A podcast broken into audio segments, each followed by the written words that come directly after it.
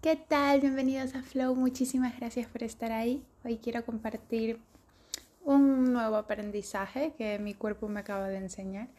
Em, en los últimos días he estado con un poquito de dolor lumbar y me he dado cuenta que em, para intentar evitar sentir ese dolor mm, tensiono el cuerpo o tensiono ciertos músculos de alrededor para porque con esa tensión logro disminuir em, el, dolor que siento, ¿no?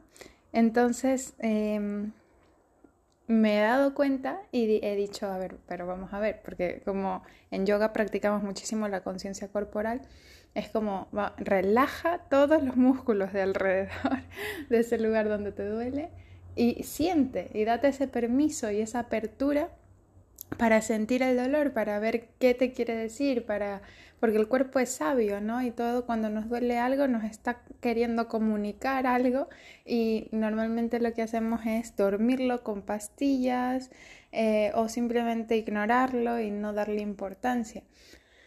Em, pero bueno, en el punto de, de, hoy es no solo hablar de el cuerpo, o sea, el cuerpo simplemente para mí ha sido como un reflejo de lo que estaba haciendo de manera inconsciente, pero también es lo que creo que a veces hacemos en nuestra vida diaria.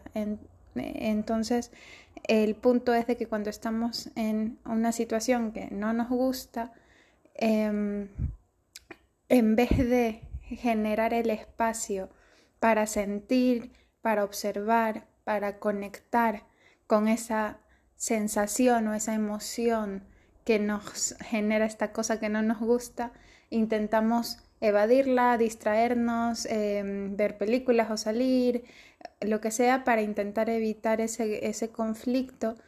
O también suele pasar de que como que vamos tensionando otras áreas de nuestra vida entonces, yo qué sé, estamos mal con nuestra pareja, por ejemplo, entonces le dedicamos muchísimo más tiempo a otras cosas, amigos, eh, trabajo, etc., todo lo que se te ocurra, con tal de no poner foco ahí, de no dar ese espacio para sentir, ¿no?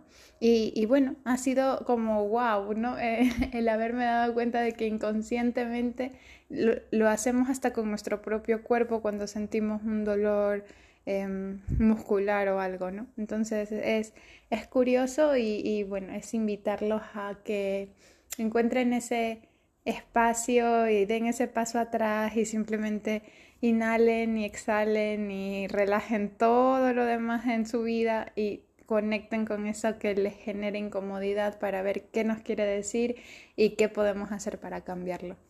Y eso ha sido todo por hoy. Muchísimas gracias por estar ahí. Un beso.